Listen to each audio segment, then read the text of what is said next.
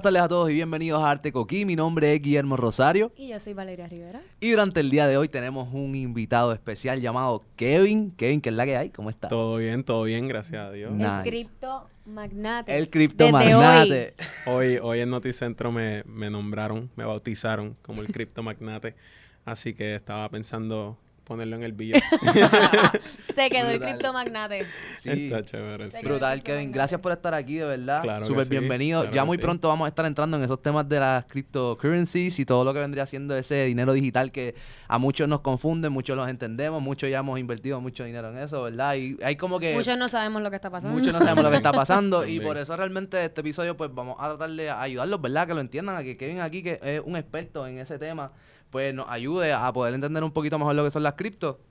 Antes de empezar, también quería dar como que la bienvenida, ¿verdad? Este Arte Season Welcome 3, Corillo, like, it's been a while, it's been a while y realmente pues quiero darle las gracias a todas las personas que vieron el Season 1 y el Season 2 y pues para que sepan que este Season 3 venimos motivados y vamos para encima, so, estamos ready. Porque la producción no está, aplaudiendo, no está aplaudiendo. No lo escucho, no lo escucho. Sí, estamos aquí ahora en estudio 704, mi gente. Estudio Nuestra 704. casita, nuestra casita. Así mismo es, así que denle para acá si necesitan un espacio para grabar, necesitan un espacio creativo y positivo. Estudio 704, no se les puede olvidar. La casa del Tecoqui. La casa del Teco aquí, está, así está mismo. bien lindo el estudio. Está súper Sí, duro. ¿te gusta? Yo entré aquí y dice, eh, adiantre, la- las luces, las cámaras. Aquí esto está profesional, Sí, profesional. sí. Antes de entrar así, ¿verdad? Las preguntas que te queremos hacer. Queremos saber este de tu background. Yo estudié con Kevin. Estudiamos, Sí. somos de FIU. Sí, sí, sí, sí, sí. este, así de tus comienzos antes de Del- adentrarte en las criptomonedas. Al mundo, yo le diría el mundo de las inversiones. Exacto. Antes de las cripto yo tenía otros intereses y antes de esos intereses otros. Pero si yo te tengo que decir dónde fue que comenzó todo, yo tendría que decir que fue este, desde high school. Desde high school yo llegaba de la escuela, te estoy diciendo séptimo grado, octavo grado, y yo ponía en televisión el canal de CNBC. Y yo sé que yo veía cómo pasaban las acciones a- abajo, que sale rojo, verde, y realmente no sabía qué significaba nada de eso. Pero me parecía súper particular este, y, y bien curioso qué es lo que era.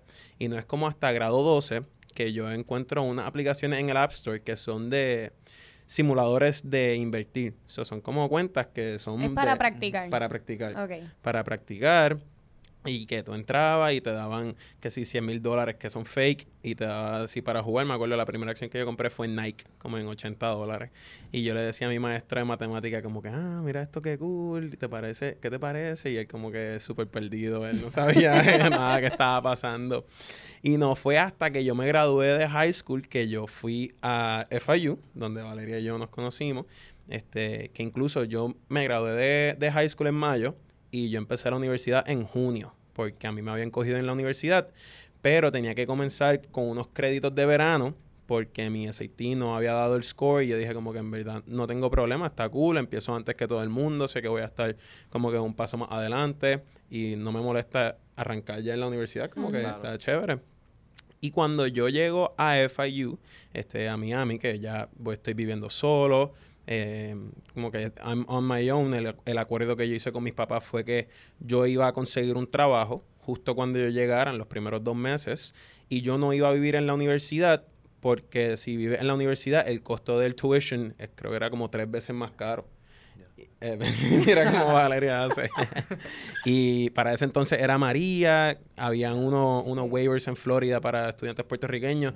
So, yo estaba de- de- desde ese entonces pensando cuál es la mejor forma financiera para mis padres para que ellos me puedan costear la universidad para acá. So, el acuerdo que hicimos fue que ellos me compraron un carro y en el dealer donde ellos me compraron el carro, yo comencé a trabajar. Y yo trabajé en ese dealer por, después por 10 meses, que fue que yo pude hacer un papeleo y me convertí in-state para la universidad. Como que, pero esos 10 meses, a ver, yo era freshman en la universidad y cuando, cuando uno es prepa, uno quiere esas experiencias de salir, pasarla bien, conocer a personas, pues yo no tuve nada de eso. Yo lo que tuve era 35 horas de trabajo desde ese julio que, que yo me fui en verano y muchas horas en YouTube simplemente buscando investing, what are stocks, how do you start to invest, como que adentrándome de ese mundo. Así que yo, yo estuve, ese tiempo que trabajé en el dealer de carros, experimentando yo solo sobre este mundo. A ver, y lo primero que yo hice fue bajar una aplicación que se llama Robinhood. Este Robinhood es la aplicación que muchas personas conocen, que te deja interactuar con la bolsa de valores y es súper user friendly. Eso fue lo que más a mí me ayudó y a muchas personas también lo han ayudado. Que la aplicación es súper fácil de usar. Te guía cómo puedes depositar dinero, cómo puedes comprar stocks, cómo los puedes vender, retirar tu dinero hacia atrás. Y me acuerdo que en agosto, cuando yo estaba comenzando el primer semestre que todo el mundo comienza en la universidad, este, yo conozco un amigo mío que se llama Bruno. Y este chico, él me explica que él tradeaba Bitcoin y esto es 2018, que él está en Bitcoin, que lo hace a través de una aplicación que se llama Coinbase y yo como que, ah, pues, yo soy el duro, yo tengo stocks, y ahora me estoy bajando Coinbase, yo, yo soy aquí la, bestia, la, bestia, la bestia. Y entonces yo no le presté mucho mucha atención a Bitcoin en ese entonces, porque en ese entonces yo había, ya yo más o menos tenía una idea de mirar una gráfica del precio, saber interpretarla, saber qué había pasado. Y yo había visto que Bitcoin había ido de 3 mil dólares o menos, de como 1.500 a como 20 mil y de nuevo estaba en 3 mil. So yo decía, eh, adiantre, ¿qué, ¿qué pasó aquí? Yo me perdí todo esto, yo no vi nada de esto, como que yo acabo de meter 50 dólares en Bitcoin y ahí se quedaron. Pero en el mundo de stocks, en la aplicación de Robinhood, yo me estaba metiendo todos los días. Y a ver, y el primer depósito que yo hice en esa aplicación fueron 300 dólares. Yo puse 300 dólares. En ese entonces yo estaba trabajando también en Miami, así que yo tenía mi propio dinero, como que estaba dividiendo mis finanzas, más o menos haciendo presupuestos, sabiendo, porque yo tenía que gastar gasolina, moverme hasta el trabajo, todas mis comidas, mi compra. Este, y hubo un día que todo cambió y yo no sé si ustedes conocen lo que es las opciones en la bolsa de valores, pero para explicarlo súper rápido, cuando tú entras a la bolsa de valores, lo que tú ves y lo que tú, con lo que tú interactúas son acciones de compañías. So, si tú quieres comprar una acción de Apple, pues esa acción de Apple, eh, en comparación a todas las acciones que existen, es el porcentaje que tú tienes relativamente de, dueño de esa compañía, que en este ejemplo es Apple. Pero las opciones son unos contratos, o para explicarlo mejor, un mercado secundario o un derivado de estas acciones. Y lo que hacen las opciones es que te dejan, te permiten técnicamente apostar, vamos, no, no es para apostar, están diseñadas para proteger tus acciones. Pero en este mundo, después de COVID y como miles de personas han entrado al mundo de las opciones, realmente lo que hacen es decir si el precio va a subir o bajar antes de X fecha, que ese contrato expira. Y hay muchas complejidad detrás de las opciones, pero la cosa es que cuando tú compras una opción, siempre estás controlando 100 acciones. Es decir, que si Apple cuesta 100 dólares y tú quieres 100 acciones de Apple, te va a costar 10 mil dólares. Pero entonces, si un contrato eh, de Apple que expira el próximo viernes, apostando que va a llegar a 110 dólares, estamos diciendo que Apple cuesta 100, este, ese, ese contrato quizás te puede costar 100 dólares. Y si Apple llega a 110 dólares, pues tú vas a hacer el margen de ganancia como si tuvieses las 100 acciones. Que, que, estás controlando más acciones con menos dinero. Esos 100 dólares se convierten en 10 mil. No, en ese caso, se convertirían en mil. En mil. Sí. Ok, entiendo. Pero, o sea, pues como me había mencionado que eran 10 mil, ¿verdad? Como 10 mil dólares. 10 mil acciones. No, no. 10 mil. Eh, 100 acciones. 100 acciones. 100 acciones. 100 acciones. Y si una acción sale en 100 dólares. Fue Exactamente. Pues eso, y, y, y, el total de las 100 acciones son 10 mil dólares. Exacto. Exacto. Que si, si compré el contrato random de Apple, como que el que es más arriesgado, ¿verdad? Porque es la apuesta para que si sube esos 10 dólares lo que ganas son 10 o te ganan los 100 completos. No. o sea, va, a ganar, va, a ganar, va a ganar los 10 dólares, pero el contrato tiene 100 acciones. So, es decir, que va a ganar los 10 dólares ah. por 100. Porque o sea, ganas más poniendo menos. Exacto, exacto. Esa es la idea. La idea es esa. La idea es esa. La cosa es que Diantre, me fui aquí en un viaje. Nos fuimos en otra. un viaje. Pero está cool porque quizás la gente pues tiene una idea de qué son las opciones. La cosa es que yo en Robinhood te dice, cuando tú estás en un stock, te dice buy or sell. Y entonces abajo había un botón que decía options. Y yo como que, ¿qué es esto de options? ¿Qué es esto? Y yo le doy al botón y yo veo que un option, me acuerdo, la acción se llama Tilray. Y la acción es una acción, una compañía de marihuana. Entonces, ese verano, en 2018, las acciones de marihuana estaban booming porque estaban legalizando la marihuana en Canadá. So, como que los inversionistas pensaban que el futuro, la marihuana, la industria billonaria, estas compañías van a valer billones de dólares. Y me acuerdo que hubo un día, que, que fue el día que yo le doy a Options, y esta compañía que se llama Tilray es- cuesta alrededor de 150 dólares la, el, el share. Y yo aposté a que en los próximos dos días, porque era como un miércoles o un martes, yo aposté que ese viernes la acción iba a llegar a 190. O sea, yo compré el contrato, un, un call, se le llama un option, de 190. Y la cosa es que el próximo día, cuando yo me desperté, la acción estaba en 210. Es decir, que de 150 subió a 210. Y cuando abrió, el high que llegó ese día fue 300 dólares. O sea que una acción, el, cuando yo compré el contrato mío, que estaba en 150, el próximo día llegó hasta 300. Así que si yo compraba una acción, yo podía duplicar mi dinero. Tenía la posibilidad de duplicarlo. Pero como yo compré la opción, yo arriesgué ese día, me acuerdo, 190 dólares. Así que yo arriesgué un poquito más de una acción, pero menos de dos acciones. Este, y mi contrato, el valor del contrato, eh, se infló tanto, como un 5 mil por ciento.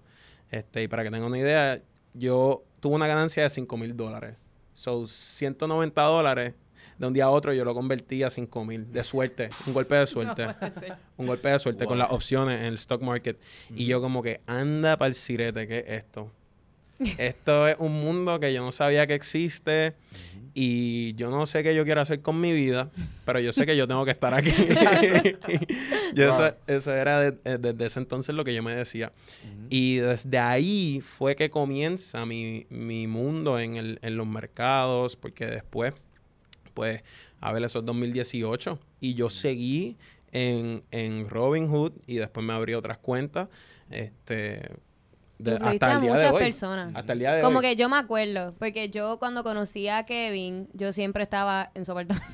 sí, Sí, porque sí. Éramos, éramos un grupo de boricuas que nos pasábamos las mismas personas juntos todos los días.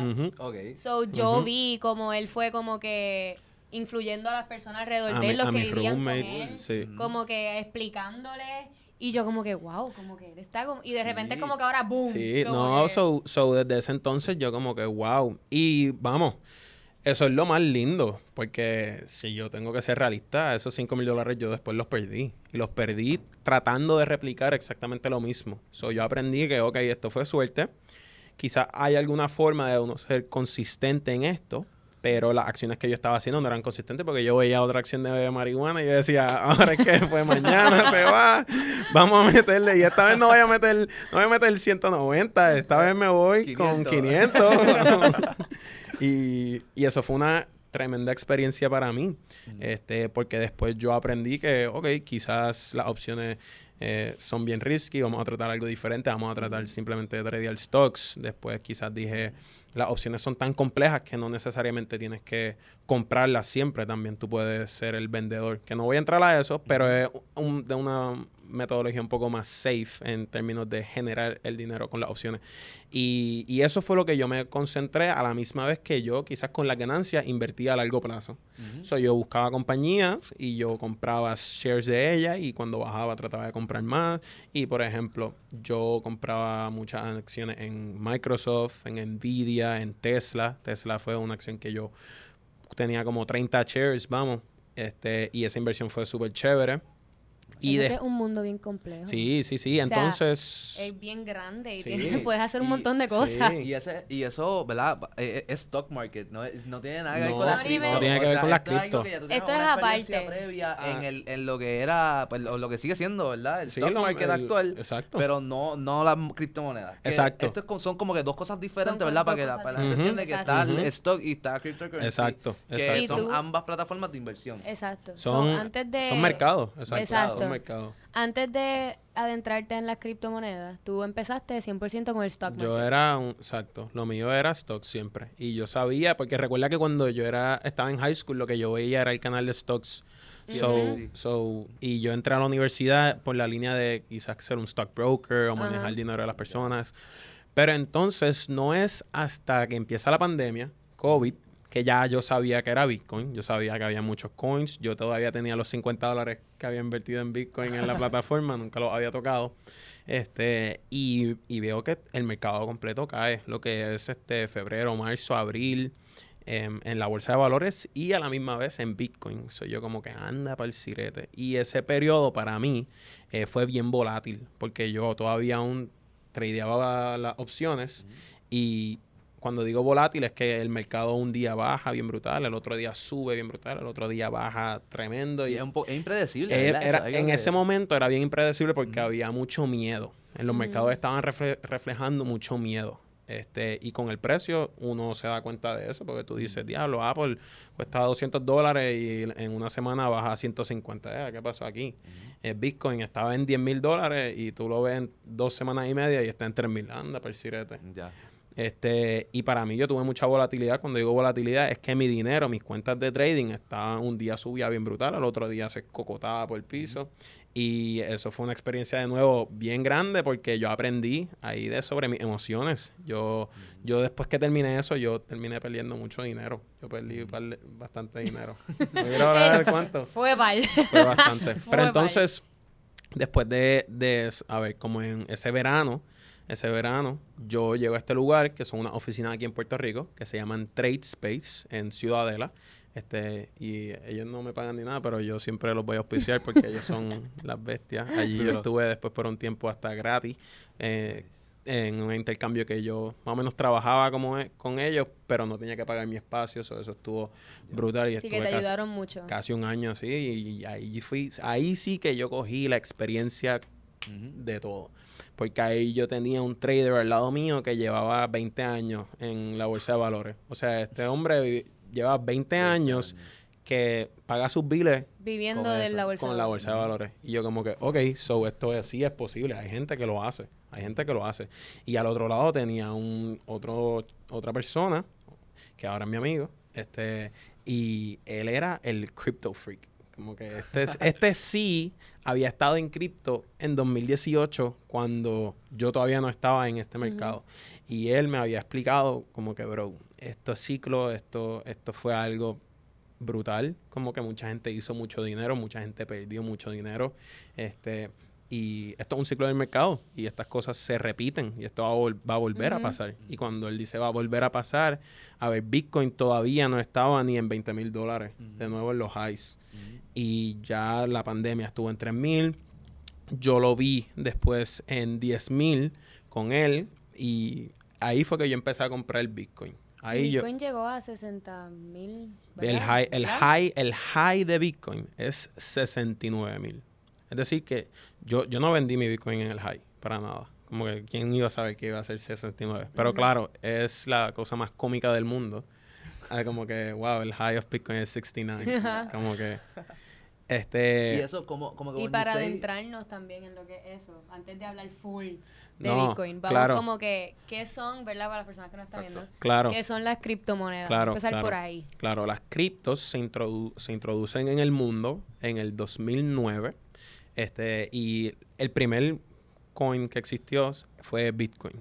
Este, este script, o vamos, el, el- lo que está detrás de Bitcoin, la tecnología detrás de Bitcoin, fue creada por una persona que se llama Satoshi Nakamoto. Pero Satoshi Nakamoto es el email de la persona que lo creó. So, esta persona, nadie sabe quién es. Es como que un, él es un alias. Él Ajá, un nadie sabe quién es. Nadie sabe quién es. Este, y desde entonces, a ver, lo que está detrás de Bitcoin es una tecnología que se llama el blockchain. Y cómo funciona es que hay un grupo bien grande de computadoras, que son los miners, que estas computadoras, el trabajo de ellas es eh, hacer- o solucionar unos problemas, que estos problemas cuando los solucionan, el reward que tienen es Bitcoin. Y cómo solucionan el problema es eh, a través de una codificación que la computa- computadora hace sola. So, es como un programa. Este programa eh, todas estas codificaciones se quedan guardadas para siempre en el historial. So, si nosotros queremos ver algún tipo de transacción que sucedió hace X cantidad de tiempo de tu wallet a mi wallet, como que esa información siempre está eh, a la disposición de las personas para poderlas ver. Y de cierta forma, no se puede hacer trampa. Como que a estas máquinas tú no les puedes hacer trampa. Pero de la, de- a la misma vez, no hay nadie entre medio tratan, pudiendo manipular lo que es la transacción. So, O sea, no hay un banco. no, no hay un banco. Es descentralizado. Es una economía descentralizada. Y la idea de esto es cuando se creó en 2009 es poder hacer que el flujo de valor, no necesariamente tenía que ser de dinero, pero de valor, vaya de punto A a punto B sin que nadie esté en el medio. Exacto. para eso es que se crea la criptomoneda. Entonces, en base a esta tecnología, salen muchísimos derivados, porque Bitcoin es un network, es su propio network, pero otras personas crean otros ne- networks, como Ethereum, que es el, el segundo más conocido, el que más valor tiene, este y después de ahí hay miles, de networks, hay miles, de networks. miles, a ver, la gente conoce el de Binance, el de BNB, este, Solana, Avalanche, y podemos seguir ma- hasta mañana Sí, aquí sí, hablando de networks. Sí. Pero la idea es esa. Siempre la idea de la criptomoneda fue poder mo- mover dinero de punto A a punto B sin que nadie esté en el medio. Entonces, Exacto. Si tú ves, de- hoy es do- 2022, desde el 2009, desde que esto salió, gobiernos han tratado de regularlo, han tratado de interponerse en el medio, pero nunca han podido. Y siempre que sale un headline que dice, no, porque Estados Unidos va a sacar esto y va a hacer lo otro, y China va a banear, y que en Puerto Rico la hacienda va a poder taxear los NFTs, y es como que la persona que realmente sabe está consciente que esas cosas por el momento no han sido posibles. Y no estoy diciendo que es que no van a ser posibles, porque vamos, quién, quién sabe, mañana cogen y, Sí, pero ahora y lo mismo. hacen. Pero ahora no mismo es- no ha pasado. Y hasta que no pase, pues no me voy a creer el headline que dice que va a pasar. Y esa es la realidad. Esa es la realidad. Pero entonces la criptomoneda eh, fue algo que desde el 2009 muchas personas no lo entendían, no lo creían. Yo aprendí esto fuerte en el, en el 2020, vamos. Y, y me ha ido súper bien. Pero entonces, en 2020 fue que yo me adentré duro de lo que es el Al- Bitcoin. Este, pero desde el 2009 la gente no creía en esto, no lo Al sol de conocía. hoy. Al sol Al de hoy. sol de hoy hay mucha gente que no piensa que esto hay es muchas algo en personas serio. que no, que no lo cogen en serio. Este, y cuando yo me pongo a verlo, este, el Bitcoin es la oportunidad más grande que todos nosotros hemos tenido, que no hemos aprovechado por, por pues, quizás no estar educado, no conocerlo bien. Sí, yo pero creo que es No, muy, eso- muy probable eso, como que la educación. La Exacto. educación. Eso es uno de los factores bien importantes porque desde que mencionaste que viste lo de la televisión, los numeritos rojos y verdes y like, toda la logística detrás de lo que vendría siendo las inversiones y simplemente la educación financiera overall. Ajá. Como que eso no es algo que te dan en la universidad. Nope. ¿Tú sabes? Entonces es como que esto es algo que gracias a nuestra generación que tiene el acceso al internet, ¿verdad? Y también pues Exacto. los que estaban antes cuando surgió y eso, pero, o mi papá los otros días me preguntó sobre el- la cripto y eso porque le llamaba la atención, como de qué es esto, cómo funciona, and it's something like que ah, ni stock, me imagino que si se habla de stock tampoco lo conoce, No. porque es algo que realmente tienes que estudiarlo para aprenderlo, no es algo que te enseñan, Lo ¿verdad? que porque pasa no es es que parte del realmente currículo. tampoco es como Acho. si ellos Y quisieran es enseñarte. Yo O puedo, sea, yo es- pudiese, yo pudiese seguir hasta mañana hablando de esto. Porque yo, yo, yo cuando empezó COVID, yo me leí un libro que se llama Fake de Robert Kiyosaki. Ajá, duro. Y- The y Rich esa- El de la- nene. del autor de Rich Dad Poor Dad. Y ese libro, Fake, habla sobre eh, fake teachers, fake assets y fake money, algo así. Wow. Este, y la cosa es que dice como que fake money, el dinero que hace el gobierno, eso es de mentira porque ellos pueden ir al cuarto de aquí al lado y imprimir más dinero y actuar como si todo está bien. Y entonces la inflación sube, pero la gente dice, pero ¿qué es la inflación? Y cuando salimos hoy, la gasolina está ya, la premium peso. está... Ay, no me hables de la gasolina, que mi carro se llenaba con 25 pesos y hoy me llegó Ya. medio tanque 25 pesos y yo, ¿sabes qué? No, yo me voy a buscar no. un caballo y pinchar la gasolina porque yo no voy a estar gastando. Claro, Hello. claro. Could No, never be me. Y la cosa es que este libro, este libro, él, él habla sobre em, la único, el único tipo de, de- o no le dice el único tipo de dinero, pero él habla y hace referencia al dinero de Dios, al God's money, que eso es oro y silver, como que esos son metales preciosos que a través de la historia siempre han aguantado su valor. Y él hace una referencia después al dinero de las personas. y, y el dinero de las personas es la criptomoneda del Bitcoin, porque ese es people's money, no hay nadie entre medio. El valor de eso está determinado por las personas que quieren comprarlo o venderlo. Este, y eso me pareció súper particular. También él dice algo en el libro que quería mencionar, que tú acabas de decir, que es que eso no te lo enseñan en el sistema educativo, en la high school, en la universidad, no te hablan de eso. Él explica sobre el sistema público de educación que se creó por unos élites en Estados Unidos. Entre esos élites estaba, me acuerdo, Rockefeller. Y ellos hicieron una organización que ellos determinaron cuáles iban a ser las materias que se iban a enseñar a los estudiantes. Entre estas estaba las lenguas, historia, Ujú. las ciencias.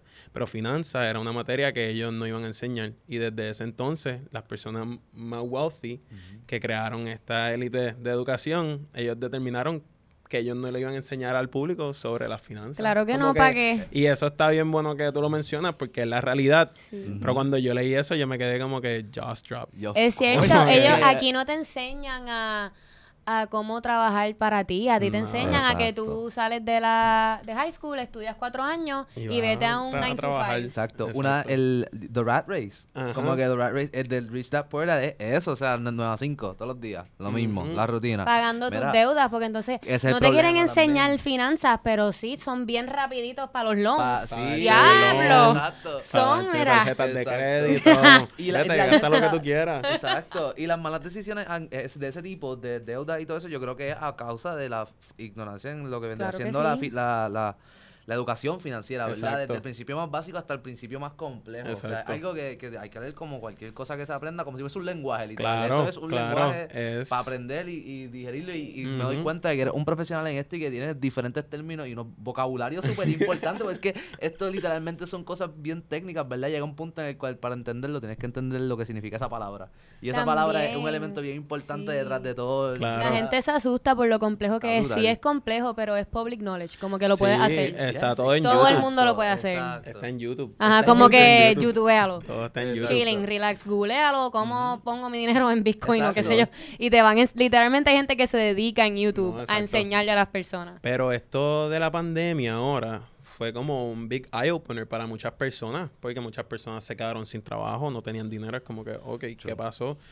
Y esto, el mundo de las criptomonedas eh, se la ha, si- ha sido pues introducido a las masas. Todo esto en parte de las compañías que te dan eh, la posibilidad de tú poder conectar tu cuenta de banco y poder invertir, eh, comprar criptomonedas, Bitcoin, Ethereum, lo que sea, con el dinero de tu cuenta de banco. Unas compañías como esta, Crypto.com, Coinbase, las que todo el mundo conoce.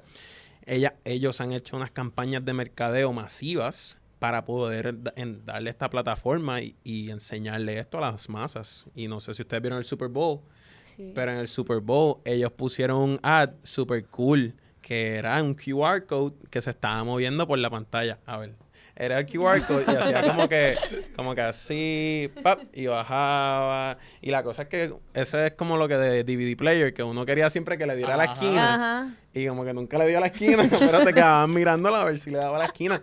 Y la gente le daba el QR code, de que el QR code, de que esto, QR code. Coinbase Invest, learn about cryptocurrency. Ese, super ese ad cool. estuvo, ese ad estuvo estúpido. Fue- o sea, ella- estuvo brutal. Ellos pagaron 7 millones por eso, por ese airtime, y te apuesto que hicieron ese dinero para atrás en, En menos nada. una hora, lo más seguro, menos nada. algo así.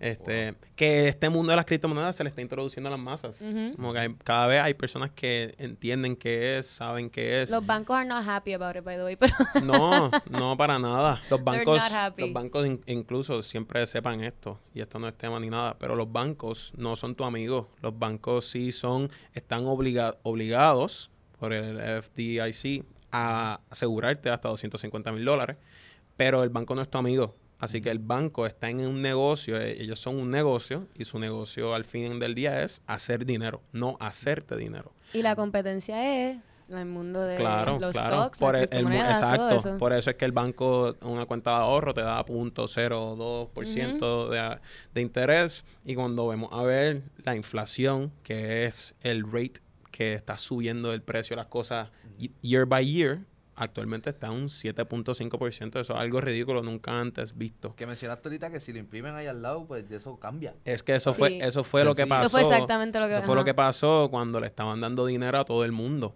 Este, no, Ah, stimulus check. Stimulus Sí, check. Vamos arriba. Este, tantos billones en stimulus check. Pam, pam, pam. Dinero para todo el mundo. ¿Qué? Bitcoin 3000. No. Bitcoin va para 60. Y por eso es que Bitcoin subió un montón. Este, las acciones, las acciones tocaron unos all time highs. La gente se quedaba como que, pero si hay gente muriéndose por un virus, ¿cómo esto está subiendo tanto? Pues claro, porque imprimieron tanto dinero y estas personas con dinero que, a ver, mucha gente botó el dinero y Sí, se compró una sí. cartera Louis Vuitton y una correa Gucci. Pero hubo gente también que compró Bitcoin, hubo gente que compró Dogecoin, gente que compró Ethereum, Chiva y, y en las valorizaciones de esas monedas a la misma forma que compraron acciones, compraron Apple, Amazon, Google y esas compañías, las valorizaciones de eso skyrocketed. Vamos, el, el S&P 500 llegó a casi 5 mil dólares, este, que era algo irreal. Entonces, cuando era un periodo de miedo, que muchas personas eh, y traders con experiencia, y yo sé esto porque estoy en este lugar de Trade Space, dicen, es que, ¿cómo esto está pasando? ¿Por qué está pasando? Pues espérate, vamos a hacer, vamos a mirar la data, ¿qué está pasando? Ah, la semana pasada imprimieron este 700 millones, eh, 700 billones, perdón, la que viene 700 más, la que viene 700 más, ¿a dónde va a ir ese dinero? Ese dinero no va a ir todo a la calle, no va a ir todo. Ese dinero se va a recircular y va a volver a las compañías. Ese dinero va a volver a Apple porque tú fuiste y te compraste una Mac. Ese dinero va a volver a, a qué sé yo, Ulta, que es otra compañía, porque las nenas van y se compran maquillaje. Como que, y tú dices, ok, pues lógicamente hay que invertir en estas compañías porque por los próximos dos años estas compañías van a hacer un montón de dinero. Que Esto es Exacto. el dinero que están imprimiendo.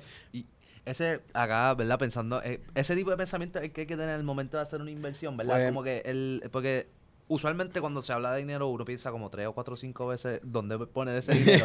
y yo sé que ustedes son como que, ustedes, refiriéndome a la comunidad de inversionistas, yo soy súper rookie en esto. Matthew es una de las personas que me ha ayudado a entender mucho más lo que vendría siendo el mundo de las cripto. Te amamos. Y sí, tengo un panita que se llama también Rubén, que me enseñó de los NFTs y de un montón de cosas.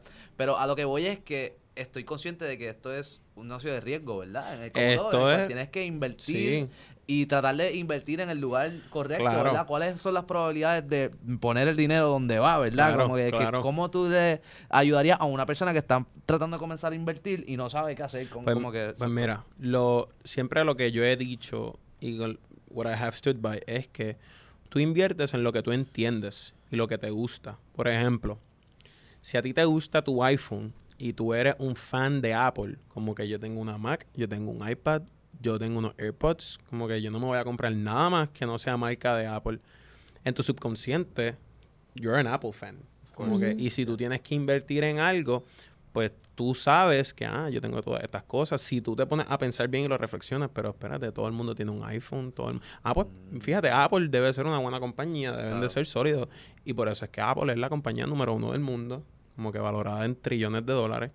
Este, tú inviertes en lo que a ti te gusta. Si tú eres una persona que dice, no, porque yo vendo paneles solares y yo conozco la tecnología solar y, y yo sé que este, este es el futuro, pues tú inviertes en Tesla, ¿me entiendes? Ujú. En- en, baterías. exacto. Eh, Si tú, eso que mencioné ahora de Ulta, si tú eres una nena que tú sabes que Sephora no se vacía y lo vemos en plaza, Sephora siempre está lleno. Ay, yo amo Sephora. Y, y los, los maquillajes, tú sabes que ese they go off the shelf, que si el de el Charlie, ¿cómo? yo no sé. Ay, Charlie Tilbury. Anda, bye. Charlie Tilbury, sí. eso. Mi novia me, me habla de todo. Tu novia te tiene brainwash de, de Charlie. y, y como que tú inviertes en lo que tú entiendes. Y hay unas personas, hay unas figuras de, en el mundo de, de las inversiones que son súper conocidas. Por ejemplo, Warren Buffett. Esto, un- esto es un, un viejito, ya un viejo. Yo iba a decir un, un adulto, pero, no es un adulto, un viejo. Él tiene creo que casi noventa y pico de años. Y su net worth es billones de dólares, ochenta y pico billones de dólares, noventa y pico billones. ¿Y qué hizo él? Él es, la- él es la- se le conoce como el papá del investing, de value Ujú. investing. So él mira las métricas de estas compañías que él quizás le gustan y él se pone a analizar los números. Vamos, no todo el mundo está para analizar números y esa es la realidad del caso. Pero tú debes de invertir en diferentes acciones en base a unas métricas que si No quiero decir ni las métricas porque sé que nadie va a entender. Pero la cosa es que hay unas métricas que tú puedes determinar si la acción está overvalued o undervalued. Ok. ¿ok? Y esto es la parte más importante cuando alguien va a empezar a invertir. Tú no tienes que ser un dios de inversiones, tú no tienes que tener un conocimiento brutal, pero tú sí debes de, estar consciente que quizás la compañía que tú estás invirtiendo está overvalued. Por ende, ¿qué tienes mejor como opción? Ah, pues mira, me gusta Tesla, pero Tesla ahora mismo cuesta 1.200 dólares. Que Tesla en 1.200 dólares la pone en una evaluación, qué sé yo, de un trillón de dólares, un ejemplo. Y tú dices, ok, yo pienso que Tesla en los próximos cinco años, de un trillón de dólares que vale ahora la compañía en sí, puede costar 10 trillones de dólares. Ah, pues si yo pienso eso por X, Y, Z, pues dale, yo voy a invertir aquí en 1200. Pero entonces, si tienes un caso, vamos, que ahora mismo, bueno, hoy, hoy es lunes y el mercado hoy estuvo cerrado porque es President's Day, pero va a abrir mañana. Y cuando abra mañana, el mercado va a abrir bien feo en términos de que lleva semanas bajando. Lleva semanas en venta. Son, los precios están bajando. este, va a llegar el punto que el mercado va a parar de bajar y va a empezar a subir. So, en ese punto, quizá una compañía que te guste, tú puedes decir, ok, aquí esto está como que undervalued, porque Apple, por ejemplo, bajó 100 dólares y ahora cuesta 85. Y yo pienso que Apple cuando vale 85, la compañía en sí cuesta, en vez de un trillón, cuesta, qué sé yo, 800 billones. Y yo pienso que Apple de aquí a 5 años, cuando uno hace una inversión, uno no debe pensar que es mañana. Uno no debe pensar que es la semana que viene, ni el mes que viene, ni en 5 meses. Tú debes de tener, cuando tú entras El al mundo de las inversiones, tú debes de tener un mindset 5 años como mínimo. Y yo digo 5 y ni yo me lo creo porque yo no pienso aquí a 5 años. Yo quizás pienso aquí a la semana que viene. Pero vamos, cuando uno empieza, uno tiene que pensar en Claro. 5 años, 3 años, 4 años. Que- vamos, porque, o sea, nosotros tenemos la mayoría 20 y pico de años, ¿verdad? Pero si tuviésemos 10 años y pensábamos en los próximos 10, no, un niño de 10 años no va a pensar en esto, pero lo que me refiero es que a pesar del tiempo, los precios se mueven en los mercados y los mercados son cosas que siempre están ahí. Nuestros abuelos, nuestros papás, ellos, ellos quizás no tenían la accesibilidad del mercado, pero ellos sí tuvieron, en el tiempo que ellos tenían nuestra edad, Apple quizás costaba centavos. Ajá. Amazon costaba nada. En el 2000, Amazon bajó de su high un 98%. O sea, es decir, que ella estuvo... eh, no quiero hacer la matemática. El punto es que bajó 98%. Sí. ¿Ok? Y hoy, hoy día una acción de Amazon vale casi 3 mil dólares, Claro. 2.800, que son oportunidades y quizás en ese momento el que creía podía decir, ah, Amazon en el futuro va a costar tanto, exacto. eh, el- la compañía va a valer trillones de dólares, déjame dejar mi dinero aquí y dejarlo por 5 años, 10 años. Y este individuo, Warren Buffett, que tiene 90 y pico de años, él creo que hizo su primer millón a los 40. ¿Ok? Y lo escucho. ¿Qué pasa? Como que it's never late. Siempre Es- puedes claro. También, Siempre también yo he escuchado mucho de Brutal. como que los consejos que me dan porque yo estoy tratando de aprender un poquito. Llevo claro. tratando de aprender desde que conozco a Kevin. Pero anyways, este Sí, y es, es bien. es me mucha han dicho como que like invierte lo que tú estés dispuesta a perder. Sí, También. también. Y las emociones, como Sí. que no puede ser emocional. No, como Guillermo dijo, este, hay riesgos involucrados. Ujú. Porque, ¿qué pasa si Apple no es lo que es hoy en día? ¿Y qué pasa si Apple, los teléfonos siempre después del iPhone 1 se prendían en fuego Papi, el- el y no funcionaban? Como ese es el riesgo. exacto. tiene- ahí siempre hay riesgo. Así que, eh, y eso aplica para todo y tipo hay de riesgo inversión. en todo. Claro, claro, claro. Siempre, siempre hay riesgo. En todos los mercados hay riesgo. Pero cuando uno está consciente de lo que es overvalued y undervalued, pues eso ya te da una idea mejor de, ok, quizás donde está ahora mismo Bitcoin en 69 mil, no me conviene comprar un Bitcoin, pero quizás si algún día baja de nuevo a 10 mil, pues contra, quizás, y yo pienso en los próximos cinco años, eso puede ser una oportunidad, eso Claro. puede ser una mejor opción para Una, mí. una de las cosas es que hay que monitorearlo, ¿verdad? Esto es algo que todo el tiempo tú lo estás viendo, Uno- estás observando, Uno, estudiando. uno tiene, uno tiene varias opciones, vamos, porque uno tiene su vida y uno tiene su trabajo. Uno tiene varias opciones, tú tiene- tienes una vida. Tú Tu no vida- puedes tu vida, todo tu día, trabajo, días de la semana. O sea, tu vida social, o sea, este, tus hobbies, si practicas un deporte, ir al gimnasio, eso, esto realmente no es algo que tú quieres estar pegado en eso todos los días. Tú no quieres estar viendo tu- tus inversiones todos los días. Pero sí, persona que invierte dice como que, ok, this is my skin. Este Ajá. es mi dinero. Este es mi dólar. Esto no es de nadie más. Esto es mío. So, yo voy a estar pendiente de esto. Claro. Yo lo voy a mirar. Y, y vamos, a- el iPhone te lo ha puesto más fácil que nunca. Puedes poner un widget. Y el widget te dice el balance de tu cuenta todo el día. O te dice el precio de los stocks. Y es fácil monitorearlo. El mundo lo ha hecho fácil monitorearlo. Antes ni siquiera habían... Estas acciones no estaban ni digital. Tú tenías que ir a un lugar a comprarlas. Las dejabas allí. Tenías que volver a ese lugar a venderlas. Los brokerage houses. Esto es, o sea, an- en los 1900, 1800. Ujú. Entiendo. Antes de las computadoras. Y entonces, adentrándonos un poquito más en lo que es tu proyecto, Ah, sí. este, ¿verdad? Antes de Doe, vamos a como que empezar. ¿Qué diantre son eh, los NFT? Ok, ok, ok. Eso está chévere, eso está ¿Qué chévere. diantre son los NFT? So, so, ok, vamos. Estamos hablando sobre el mundo de las criptomonedas. Hablamos bastante sobre el mundo de las acciones. Y estos son asset classes. Ok, cuando digo eh, tipos de activos. Las acciones son un tipo de activo. Eh, las criptomonedas son otro tipo de activo. Los NFTs, yo pu- pudiésemos considerar que es otro tipo de activo. Ahora, la función de este activo es diferente. Porque este, el NFT es bien similar eh, y trabaja junto a la criptomoneda. Pero el NFT eh, está en el blockchain también, o sea, tiene este, eh, lo que hablamos de que la transacción siempre se puede ver, el. NFT tiene ese tipo de, de con- o sea, no quiero decir contrato, pero esa codificación que tú puedes ver el historial de ese artículo. Pero la particularidad que tiene el NFT es que es individual, es como que uno. ¿Ok? So, si tú y yo nos mandamos una transacción y es por dos bitcoins, como que el bitcoin, y esto no lo he dicho, no lo he mencionado ahora, pero el bitcoin es fungible. Y algo fungible es que tú lo puedes cambiar por eso mismo que, que o sea, que es lo mismo. Por ejemplo, yo, si yo te doy un dólar de 20, tú me puedes dar a mí otro dólar de 20 ok. right? Ajá. Right. Lo que la particularidad del NFT es que si yo te doy a ti este y algo que no es fungible en la vida real, si yo te doy a ti una tarjeta rookie de Michael Jordan, tú no me puedes dar a mí la misma tarjeta de rookie Michael Jordan, porque las de cuando Michael Jordan fue rookie of the year solo se hicieron 100 tarjetas y está desde la 1 hasta la 100. Y tú tienes la 1 y yo tengo la 2, so, no son lo mismo. No son fungibles. Exacto, one of a kind. No es fungible. So, el NFT es un non-fungible token.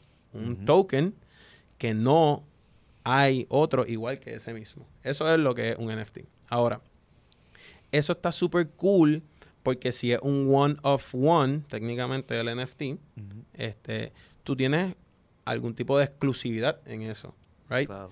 Y de la forma que es- las personas se han aprovechado de esto en los últimos... Esto, esto se introdujo en el 2017, by the way. Los Ok. NFT se introdujeron Super 2000 recent. su- Es más reciente que Pero el se está escuchando, se está Like escuchando más ahora. Está sonando duro. Está sonando duro, pero esto es súper reciente. Y, como se introdujo, el primer proyecto de NFT que existió son los CryptoPunks. Vamos.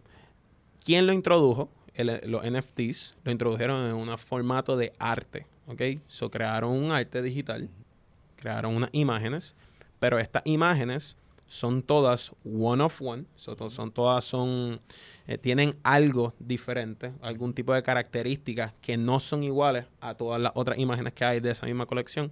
Y estas artes lo hicieron en un token, right? So, lo, co- lo codificaron en un token. El, eh, una imagen, pero lo que, lo que está detrás de eso realmente token. es un token que está en el wallet de alguien.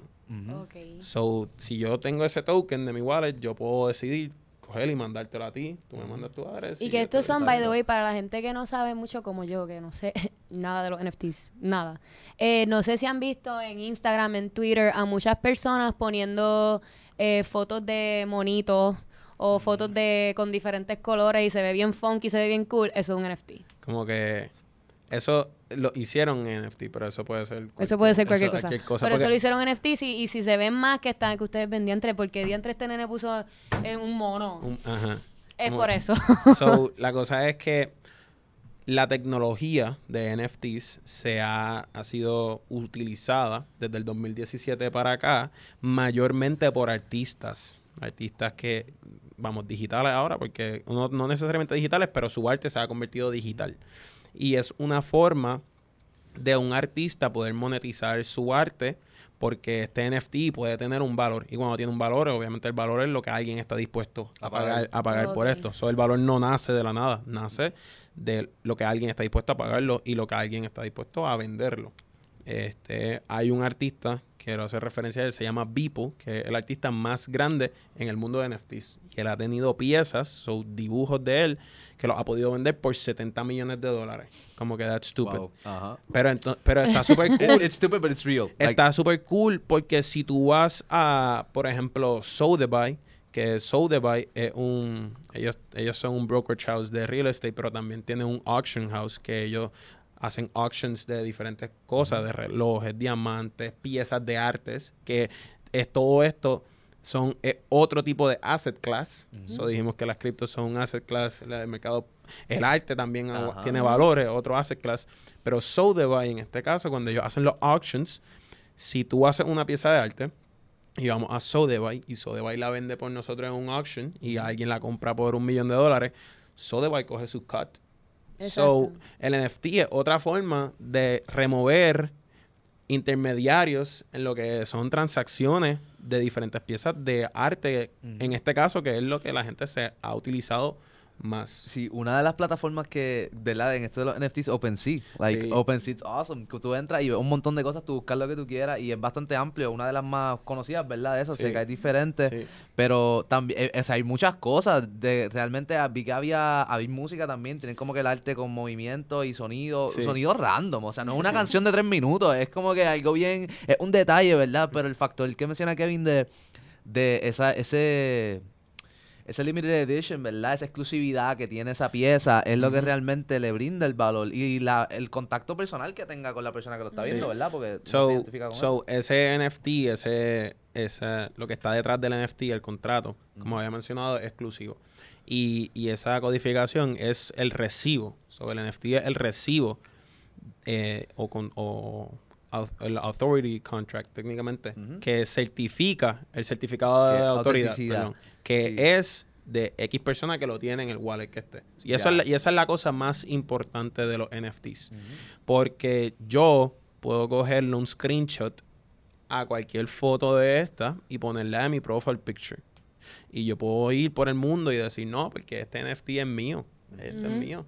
Y si realmente es mío, enséñame tu wallet y enséñame el NFT en tu wallet. Si, si no está ahí, pues no es tuyo. No es Tú, Exacto. lo- tú estás impersonating o lo que Y sea. eso es bien real, como que, de que, que puedes tomar un screenshot. O sea, algo que está ahí, a cualquiera, le puedes tomar un screenshot y ya, pero no tiene detrás la codificación, lo que están mencionando, Exacto. el certificado. Son muchas personas dicen como que, pero ¿por qué este arte de un mono, lo que Valeria acaba de decir. Sí. cuesta 300 mil dólares? ¿Qué pasó? Pero si yo le puedo tomar un screenshot, no, porque No no, puede. no está en tu wallet, no es tuyo. Ya. Tú no Y- lo puedes vender por eso. Ahí entra el factor real estate, ¿verdad? Como que se convierte en una pieza de como que real, no sé si es real estate como tal, pero tú sabes, más como la propiedad, como que es como si compraras un terreno. O sea, tú lo puedes vender Sí, o... sí, puedes decir es que una sí. Propiedad en valor es como también, si ¿no? comprara un cuadro. Exacto, cuadro, como si es comprara más un cuadro. Es como si comprara un Exacto, cuadro, como pero si entonces comprara un cuadro. Es digital y es un NFT y tú Exacto. puedes hacer con él lo que tú quieras. Pero entonces tú haces referencia a OpenSea. OpenSea es una plataforma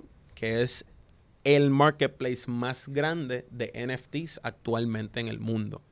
O sea, OpenSea es el intermediario y para que la gente entienda esto bien, OpenSea es una página web, pero no es Web 2, es Web 3. Ya, yo, yo sé que nadie acaba de entender esto. No entiendo. ¿Ok? Nadie acaba de entender esto.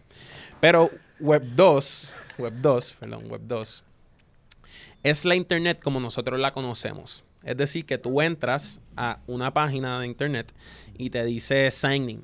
Por ejemplo, este, si tú entras a una página StockX y te va a comprar unas tenis, te dice sign in. Y tú puedes sign in con tu cuenta de StockX o tú puedes sign in con tu Google o con tu Facebook. Right? Ese es el Internet como lo conocemos. Esa- una página de Internet que es así está creada en lo que es el Web 2. Ok. El Web 3 es una página de internet, técnicamente. Para, esta es la forma más fácil de explicarlo. Que cuando tú entras a la página de, de internet, como está en Web3, a ti te deja conectar tu wallet. Ya. ¿Ok? So, hay wallets que tú puedes poner un extension, por ejemplo, en Google Chrome. Ujú. Tú puedes bajar un extension de, de un wallet. Por ejemplo, MetaMask, que es la más conocida. Hay miles de wallets también, ¿ok? Y tú coges ese extension y lo tienes en tu Google Chrome. Es decir, que tu wallet, tú, y tú haces login en, en tu wallet. So, tú estás en Google Chrome, pero en la esquinita tú tienes tu wallet. Como que es súper cool. Y si entró a un website que es Web3, como por ejemplo OpenSea, pues en vez de hacer login con mi cuenta, yo conecto mi wallet. So, si yo quiero interactuar con la página, como la página está hecha en Web3, hay otras personas, o todo el que está en, en, en OpenSea, no otras personas, todo el mundo que está en OpenSea, tiene conectada su wallet también. Y todas esas personas pueden, pues si tienen dinero o criptomonedas en su wallet, y hay algo en OpenSea que, por ejemplo, un NFT mío, que yo lo, ven, yo lo estoy vendiendo a 5 Ethereum, un ejemplo. Y tú entras con tu wallet y tú tienes 5 Ethereum en tu wallet. Right? So tú puedes I ir a, wish. a mi pieza. tú I puedes- wish. Tú puedes ir a mi pieza y tú le puedes dar buy now por 5 Ethereum y aparece arriba a la derecha una transacción y, Claro. y, Y ya se, es y ya se como la hace la transacción y tú compraste ese NFT, so ese NFT ahora entra a tu wallet y salió de mi wallet y entró a la tuya. Todo esto se le llama backend. Todo esto está pasando atrás Wow. cuando nosotros estamos cliqueando. Y una página de Web3 permite que todo esto suceda. Ya. Ok. ¿Ok? So- Ese es el futuro de las páginas de internet y seguimos, o sea, OpenSea es porque porque ahí es, es como que un sitio que literalmente Amazon de crypto, Ese- como que para comprar de- de los NFTs. Exacto. Sí, Y- OpenSea tiene, OpenSea tiene el volumen más grande de, de NFTs ahora mismo. Sí. Y quizá OpenSea en su codificación tiene que de cada transacción cobra .02% o .002%. Sí. Pero ¿qué pasa? Por OpenSea, y esto es algo que yo, por ser un geek, me pongo a ver, la gente no va a ponerse a ver esto, pero OpenSea, mes a mes, desde agosto, si no me equivoco, estamos viendo como 3 billones de dólares en la plataforma. Wow. right, De dinero que se mueve en Ethereum. Porque OpenSea está, o no, o sea, también en Polygon hay otras monedas. Pero Ethereum es la criptomoneda que uno puede construir esto de los contratos de NFTs más sencillo. Que es Ok. super user friendly, which means everybody can Exacto. do O sea, no, Eh. no no es necesariamente. user friendly. Como que un, Es un que- programador, un Ah. programador que aprenda sobre, sobre Ethereum y cómo tú codificas en Ethereum, porque todo esto se lo hacen programadores. Entiendo. Right? So, yo puedo tener el arte, pero yo necesito un programador o aprender a programar para poder crear el NFT. Ya. ¿Ok? Y entonces, tú vas a sacar un NFT o ya salió. No, no ha salido. No ha salido. salido, ok, no ha hablamos salido. de Tempo. So, Tempos ok, NFT. ok. So, antes de hablar de tempos, yo quiero hacer referencia porque habíamos hablado de que los NFTs son fotos y son dibujitos y la gente lo ha utilizado de ese tipo de vehículo. Pero el NFT no necesariamente tiene que ser este exclusivamente un dibujito. ¿Ok? El NFT puede tener lo que se le conoce utilidades. So puede ser un dibujito, pero también puede hacer X o Y o Z. Y, y hay múltiples usos para los NFTs. Por ejemplo, en el mundo del real estate hay personas que lo están tratando de, de trabajar y están tratando de hacerlo. Pero en el mundo del real estate, imagínate que las escrituras de una propiedad, en vez de ser unos papeles, que si tu casa se quema, los papeles se van a quemar, tú puedes perder las escrituras de tu, de tu propiedad, si no tienes copia en otro lado, whatever. Imagínate que esa, esa, como que esa confirmación de que la propiedad es tuya, esa, tú lo tienes en un NFT, right? So, eso está stored Siempre digitalmente. Eso, eso, es- eso existe en el blockchain y ahí no se va a quemar. Ujú. ¿Entiendes? De la misma forma, si nosotros hacemos un contrato hoy estipulando ciertas cosas y el contrato se quema, nunca hubo copia del contrato, ¿dónde está la evidencia de eso? ¿no? Pero, Ujú. Pues un NFT también puede ser una forma de asegurar eso. Ujú. So, los NFTs no necesariamente son arte. Los NFTs son una tecnología. ¿ok? Porque, de nuevo, non-fungible token. Exacto. Ese token puede tener diferentes utilidades, se puede usar para muchas cosas en el, en el mundo. Y tú acabas de decirlo. Esto está sonando ahora. Ujú. Y yo dije, esto salió del primer proyecto, salió en 2017. O sea, 17, 18, 19. Estamos 20. grabando de las iPods, Cinco ¿no? años. Ujú. 2017. Llevamos cinco años que, que los NFTs están en función, se están utilizando. Y desde agosto, que esta plataforma OpenSea empieza, uf, coge 3 billones de volumen. Cuando digo volumen, es que se movieron 3 billones de dólares por su plataforma. Después en septiembre, 3 billones más. Después en noviembre, 4 billones. Diciembre ah, bajó un poco 2, pero enero empezó el año, pues todo el mundo quiere más NFT. 4 billones, 5 billones, qué sé yo, no sé cuánto fue que se movió en enero, no he visto esa métrica en enero. Pero la cosa es que dinero está empezando a fluir a este espacio de los. NFTs, ¿ok? So, ahora mismo está sonando por todos lados, pero no necesariamente significa que, que ese pedazo de arte que tú compraste por un Ethereum va a costar un Ethereum. Puede, tiene la posibilidad de subir a dos Ethereum, como también tiene la posibilidad de Te bajar a menos de un Ethereum. De nuevo, Igual todo- que los stocks, Igual, igual. eh, Funciona la, la misma manera, Igual. pero otro campo Lo único que imagínate que tú tienes un cuadro, tú tienes la Mona Lisa en tu casa, ¿verdad? La Mona Lisa en tu casa, si tú la quieres vender, no es igual de fácil que entrar a Robinhood y darle swipe up, right? So tú tienes que ponerle en algún en un lugar, en un marketplace y alguien tiene que ir, estar dispuesto a pagarla. So así es como funciona, como conocemos ahora mismo los NFTs. Pero esto que estoy mencionando, que son una tecnología, aquí es donde entra el proyecto que quiero hacer de Tempos, que está súper cool. Este, es tratar de introducir la tecnología de los NFTs e integrarla con el mundo real. Porque esto va a suceder.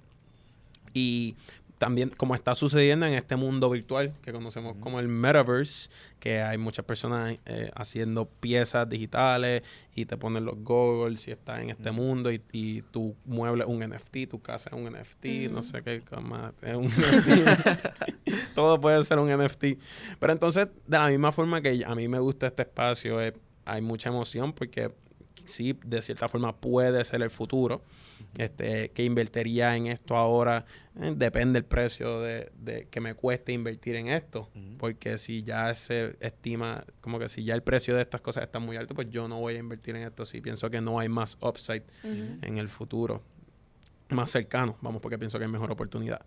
Pero yo soy fiel creyente que las personas, indistintamente existe este mundo virtual, las personas van a querer salir y se van a querer beber un vino y van a querer ir a un restaurante y van a querer coger aire y van a querer seguir viviendo su vida como la viven. Hay muchas personas que, y lo digo porque yo he estado cuatro horas pegado a este metaverso y viendo este mundo y digo como que, anda, pal, esto es un super danger. Como que Sí. uno tiene que tener cuidado porque va a haber personas que van a estar adictas a esta vida que pueden tener en este mundo virtual, que imagínate que ellos son millonarios en este mundo virtual, pero en la vida real no es la misma situación.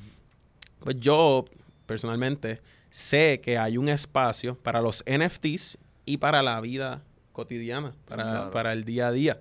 Este, y de eso es el proyecto que estoy haciendo em, sobre los relojes, sobre los NFTs. ¿Ok? So yo en noviembre conocí o me presentaron a una persona que se dedica a tradear relojes. So él se dedica a comprar un reloj barato y venderlo caro. Compra, y ven- compra y venta de y relojes. venta. Mm. Y él me estaba diciendo como que, ah, yo quiero hacer NFTs, como que sé que se está moviendo esto bien caliente, este, ¿tú sabes hacerlo? Y yo como que, eh, sí, sí, sí, sí, yo sé hacerlo, pues claro. Era obvio. Claro, como yo no voy a saber hacer un NFT, tipo, por favor. Y en mi cabeza como que, oh, shit, ¿qué voy a hacer? Como que yo sé que se necesita, se necesita el programador, lo que estuve hablando, necesito alguien que me haga un arte y necesito darle un uso a este NFT o, pro- o inventarme algún tipo de utilidad o de uso que sea, en mi, en mi caso, yo quería que sea un uso en la vida real y de la misma vez que, que sea una pieza digital. Este, eso me pongo a pensar y pongo a ver el mundo, el, el mercado de los NFTs, porque sí es un mundo de NFT, pero también a la misma vez un mercado. Yo pienso como un mercado, yo pienso Claro. como un trader. Y digo, ok, ¿qué le gusta al mercado ahora mismo? No, porque los monos, los monos ya no son monos normales, ahora tienen que ser 3D. Si el mono no es 3D, Literal, a si el la mono gente es no 3D, le gusta. Si no, a la gente no le gusta. Y, Y entonces, ¿cuánto está la gente dispuesta a pagar por un NFT? No, que si tanto precio. Como que, ok, so yo no puedo poner un NFT y venderlos todos a un Ethereum. Porque como el mercado en sí no está preparado y no compra NFTs de primera a un, a un Ethereum. Ya. Este, y digo, la utilidad, ¿qué utilidad doy? El, el inversionista quiere de relojes y NFT, ¿qué pienso? ¿Qué pienso? Y digo, como que, ok, déjame ver el mundo de los relojes, déjame yo ver el espacio de los relojes, porque los relojes, cuando pasó el COVID, y by the way, los relojes son otro tipo de asset class. Ujú. Son un Rolex, sabemos que si hablamos un Rolex, estamos hablando, si yo 15 mil dólares para arriba, depende del modelo, hasta 100 mil dólares, 200 mil, 500 mil, algunos modelos. El Rolex es otro tipo de asset class. So, el Rolex es un reloj, o no es Rolex, varias marcas de relojes y los relojes tienen valor. Y, y me puse a analizar, ok, ¿dónde es que si yo quiero comprar X reloj, puedo comprarlo? Ok, yo puedo ir a Rolex, pero ¿qué pasa? Si yo voy a Rolex, me van a decir que el reloj no lo tienen, porque hay shortage del reloj. Como que, ok, ¿y cuándo lo tienen? No, pues mira, lo tenemos en un año. Como que, ok, so, si yo quiero X reloj, tengo, tengo que esperar un año. Me dicen, no, no, no. Si tú quieres X reloj, este, si nosotros queremos, te lo podemos vender en un año. ¿Ok? Así es como dice Rolex. So, Rolex tiene ya a sus clientes. So, si yo soy Juan Pedro de la calle, yo no puedo entrar a Rolex y comprarme un Daytona porque quise hoy, me acostumbré de un Daytona. Porque el, el Rolex Daytona solamente se lo venden a clientes que ya hayan comprado este un submarino, Wow, que yo hayan no un. Datejust. Y, y esto es Rolex, a la misma vez que Rolex hace esto, hay muchas marcas que copian el mismo modelo. Así que AP, AP, los raperos dicen, no, el AP, el AP, el AP. Ademar Spiguet copia el mismo modelo. Si tú vas a Ademar Spiguet, tú no puedes comprar un Royal Oak, que es el último edición, el más tan tan, que la tienda vale 80 mil y cuando sales de allí vale 500 mil. Pues ¿por qué? Pues porque la exclusividad de este reloj, lo que significa, el, el- significado que tiene. Tú no puedes entrar a Richard Mille allí en Miami Design District y, decir, y decir, yo quiero este reloj, porque no te lo van a vender. Entonces yo dije, ok, so, ¿qué yo tengo que las otras personas no tienen? ¿Qué yo puedo proveer que las otras personas no pueden proveer? Ok, so mi inversionista tiene la forma de poder comprar estos relojes. Él tiene los contactos que si él quiere comprarle ese Daytona mañana, él tiene los contactos para hacer eso posible. Right? So, eso es lo que nosotros como proyecto podemos proveer. Podemos proveer relojes. Y sabemos que hay un high-end area, o, o sea, hay, hay personas, hay clientes que quieren estos relojes, pero no los pueden tener. Esas personas existen, vamos. Que están caminando en la calle todos los días, no. Que conseguirla es fácil tampoco. Porque son personas de high net worth que buscan estas piezas por lo que significa.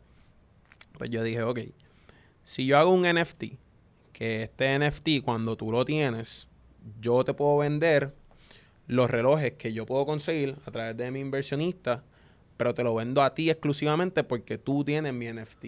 Esa utilidad, yo dije, para en el, en el mundo de los relojes, esto está excelente. Porque si es tan difícil conseguir un reloj, y todo esto pasó después de la pandemia, ya- o ya pasaba antes. Vamos, si tú ibas a Rolex, quizás te decían en un año te lo vendemos, y te lo podían vender por ser Juan Pedro de tu casa. Pero cuando pasó COVID, el constraint de estos relojes Sí. se puso bien fuerte. Las compañías de relojes dijeron, adiós, espérate, pero si nosotros empezamos a hacer menos relojes, va a ser advantageous para nosotros. Claro. Porque siempre que lo hagamos, vamos a tener el cliente que nos lo va a comprar. Y siempre vamos a tener ese cliente que se lo vamos a vender, no importa qué. Pero eso, los relojes han disminuido en términos de supply y la demanda, ¿qué pasa? Ah, pf, por el techo la demanda de los relojes. Y hoy por hoy hay una plataforma que se llama Cronos 24. Cronos 24 es como el OpenSea de los relojes. Ok. ¿Ok? Ya. So, Cronos 24 es ese intermediario que está en el mundo de los relojes. Que si yo quiero vender mi reloj, yo lo puedo poner ahí en Cronos. Pum. Y si tú quieres comprarlo, tú puedes ir a Cronos y tú lo, lo puedes comprar por mí. Brutal. Este, yo me tengo que ocupar de mandártelo. whatever, Como que tú... Pero son, estamos hablando de relojes físicos. ¿o Físico- físico, Con el. NFT. O no, está- Ok, estamos so de aquí, aquí entra el NFT. ¿Qué pasa? Yo dije, ok.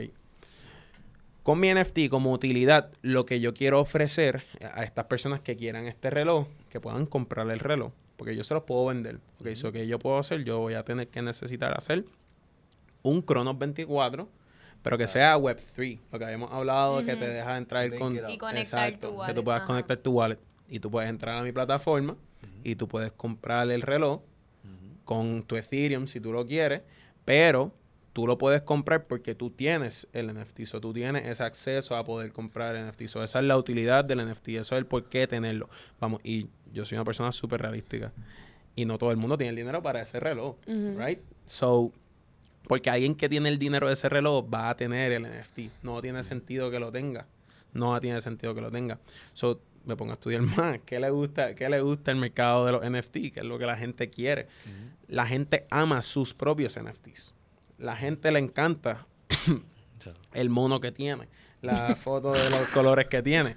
Lo ponen de su, de, ya no ponen en Twitter su cara. No, ahora ponen es el perrito, el monito, el elefante, lo que sea que se ponen. Sí, yo diría que eso ya como, como que es un símbolo también de Sí, de sí. estatus social, ¿no? Claro, Sí. Porque si tú tienes un cyberpunk, pues Claro. estamos claros de que estás bien en la cuenta de banco, ¿no? Y el mundo en el cual vivimos funciona así. Como que es Ya eso capitalismo, eso, tener yo no me entro en eso, pero entiendo por qué está surgiendo a eso. Va a ser una clase social. Cada, Es que las personas que eso. tengan cada NFT, por ejemplo, yo tengo monito. Los y tú monos, tienes los monito, monos, los apes. Pues nosotros estamos en una clase social. Literal, y una ¿Entiendes? comunidad Y también, ellos ¿no? tres, ellos tres compran el NFT de Kevin y ellos son una clase social. So, so, es lo- como que los la NFTs, accesibilidad, mira, la exclusividad. Los NFTs están vaqueados por comunidad. Así que las, las personas que tienen NFTs saben que ellos están en una comunidad que hoy por hoy se utiliza bien, mucho en la plataforma de Discord. So, todo grupo de NFT tiene su grupo de Discord. Y tú entras al Discord y tú puedes leer lo que dicen, lo que hablan, los anuncios, lo que tienen. Porque, vamos, mucha gente ha hecho arte, pero también detrás de eso hay proyectos. Y tienen sus proyectos y tienen sus mundos de metaverso y te prometen mil cosas.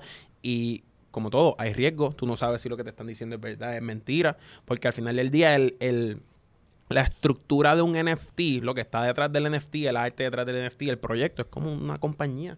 Exacto. Es una compañía que tiene sus mil NFTs y cuando los vende por primera vez, está haciendo su IPO, su, levantando su fondo. Claro. Y con esa, esa vez que levantan su fondo, con ese dinero, ellos tienen varias opciones. Ellos pueden abandonar la foto y nunca más escribir en ese Discord y irse con el dinero y vivir la mejor, the best, best of their lives, ¿verdad? O ellos pueden, este, ellos pueden hacer el proyecto que te están diciendo y ellos Claro. pueden llevar a cabo lo que te están diciendo, right? Creando So- más, más interés en los futuros proyectos de esa comunidad y por lo cual van a invertir. Exacto, correcto, correcto. Entonces, por ejemplo, los apes, los monos, ¿por qué subieron tanto de valor? Bueno, porque hubo personas en el mundo que influencian mucho a, a otras personas, y cuando digo eso me refiero a atletas, artistas, ¿no? personas, influencers grandes, Claro. este, que empezaron a comprar NFTs. Right? Y específicamente en el mundo de, los de, los de los monos, los apes, empezaron a comprar apes. Y el día me acuerdo que salió la noticia que Stephen Curry compró un ape por como 160 mil dólares. Fue como que. puf, y todos los apes desde ese día, puf, para el cielo, todo. Y ninguno se iba a vender por menos de esa cantidad de dinero porque Stephen Curry compró uno de ese precio. Y eso fue el status symbol, el stigma. Como que ahora tenemos a Stephen Curry en nuestra comunidad. Exacto. Él está en mi Discord. como que... Wow. Y, y eso es lo que representa. Right? para- es un estatus, es literalmente un estatus. Sí, Eso es lo que representa. está súper impresionante. Sí, Sí. Me encanta como está bien cool. Siento que hemos aprendido bastante. Como que esto ha sido una súper claro. buena conversación y estoy seguro Claro. de que hay mucho más. Claro, Como que por claro. Nos aprender. quedamos No. cortos. Nos quedamos. Sí, o sea, definitivo, yo estoy seguro que llevamos ahí cuánto, una hora y treinta todavía. No, embuste. Una hora y diez. Este ha sido de los mejores Wow. episodios más largos, dude. Nosotros usualmente son como 30 minutos, pero es que esto es Uy, algo que. esto, esto va para Spotify, ¿verdad? Sí, para Spotify, Apple Spotify, Music. Apple Tienen Music, que, ponerla, tienen que ponerlo en 1.5 o en 2X para que se le vaya rápido. para que sea rapidito. Sí, lo escuchen completo. Sí, Sí, sí. lo escuchen completo. Pero, mano, de verdad, Kevin, gracias. Gracias Claro. por estar Gracias aquí. por Claro. venir, Espero educarnos, educarnos. Sí. Gente, tienen que, tienen que educarse. Eso es todo lo que yo tengo que no decir. se duerman y pendientes a el tempo que se llama el, el- Tempos, tempos, sí. Tempos. Están en La- Instagram. Las personas, las personas que tengan mucho dinero van a poder comprar relojes a través de nosotros. Right? Esa es la idea. Esa es la idea. El que no tenga mucho dinero, lo que le estoy ofreciendo a esas personas es arte eh, en un reloj de su NFT. So, si tú tienes un NFT, te vamos a hacer como que un, un segundo NFT custom made, te lo vamos a dar gratis. Y dentro del reloj va a tener un arte custom made de un NFT pedido tuyo. Y, So, si, y si, yo, si yo tengo un reloj y quiero un NFT del reloj, pero ya tengo el reloj, ¿es posible? Bueno, un reloj dentro de un reloj. Todo. Con el artista. No sé, hablo con el artista. realmente me encanta como que sé que es un mundo que va a seguir creciendo, que se va a convertir en algo Sí. mucho más real, por ponerlo así, porque lo que pasa es que no es que no sea real, pero que lo vamos a ver en el día a día. que ¿me se entiendes? integre más en Se el mundo de las personas. ese que mencionaste. El web, web 3.0 Web 3.0 también. es algo que, que siento que ya va a haber un punto en el cual pues pichar la tarjeta de crédito, mira más con cualquier como Literal. Coinbase, which is awesome. Sí. So, ¿Cómo- tú sabes. ¿Cuáles son las redes de Tempos? Zumba. No, ok, so redes de todo. De todo. Las De tuyas, todo. las de Tempos, las de lo que tú quieras. Las mías personales, Kevin Rod Hernández. Este, desde noviembre estoy en Noticentro, lo que hemos dicho en Guapa. Y este todos los lunes tengo un segmento, hablo sobre finanzas. Y próximamente, vamos, yo me lo sigo diciendo todos los días y tengo unos sketches y tengo unas cositas pequeñas trabajando, pero quiero hacer consulting más con personas porque sé que eh, tengo un pedido bien grande con las personas. Ujú. Así que si te quieres poner en contacto conmigo, Kevin Rod Hernández en mi Instagram. El proyecto es Tempos NFTs y el proyecto en, en Instagram también y en Twitter. Y tiene el link del Discord. So, si también quieres hablar conmigo, te puedes meter al Discord y me puedes añadir y podemos hablar por ahí. Estaría súper cool. Duro. Este, y sí, sí. Actualmente no estoy auspiciado por nadie, pero tengo una camisa que dice Kona bien grande. Yo no sé si alguien de Kona ve esto, pero le estoy metiendo a beach tennis, así que me pueden auspiciar si quieren. y, Duro, y sí, eso Muchísimas gracias por estar aquí. Sí. Yo te quiero muchísimo, te admiro también, mucho, gracias. también. Sí, brutal. Gracias, Este, Kevin, por estar. Y ¿Qué, bueno, qué comienzo más? ajá, el Ay, no puedo primer decir más episodio. para... ¿Qué comienzo más?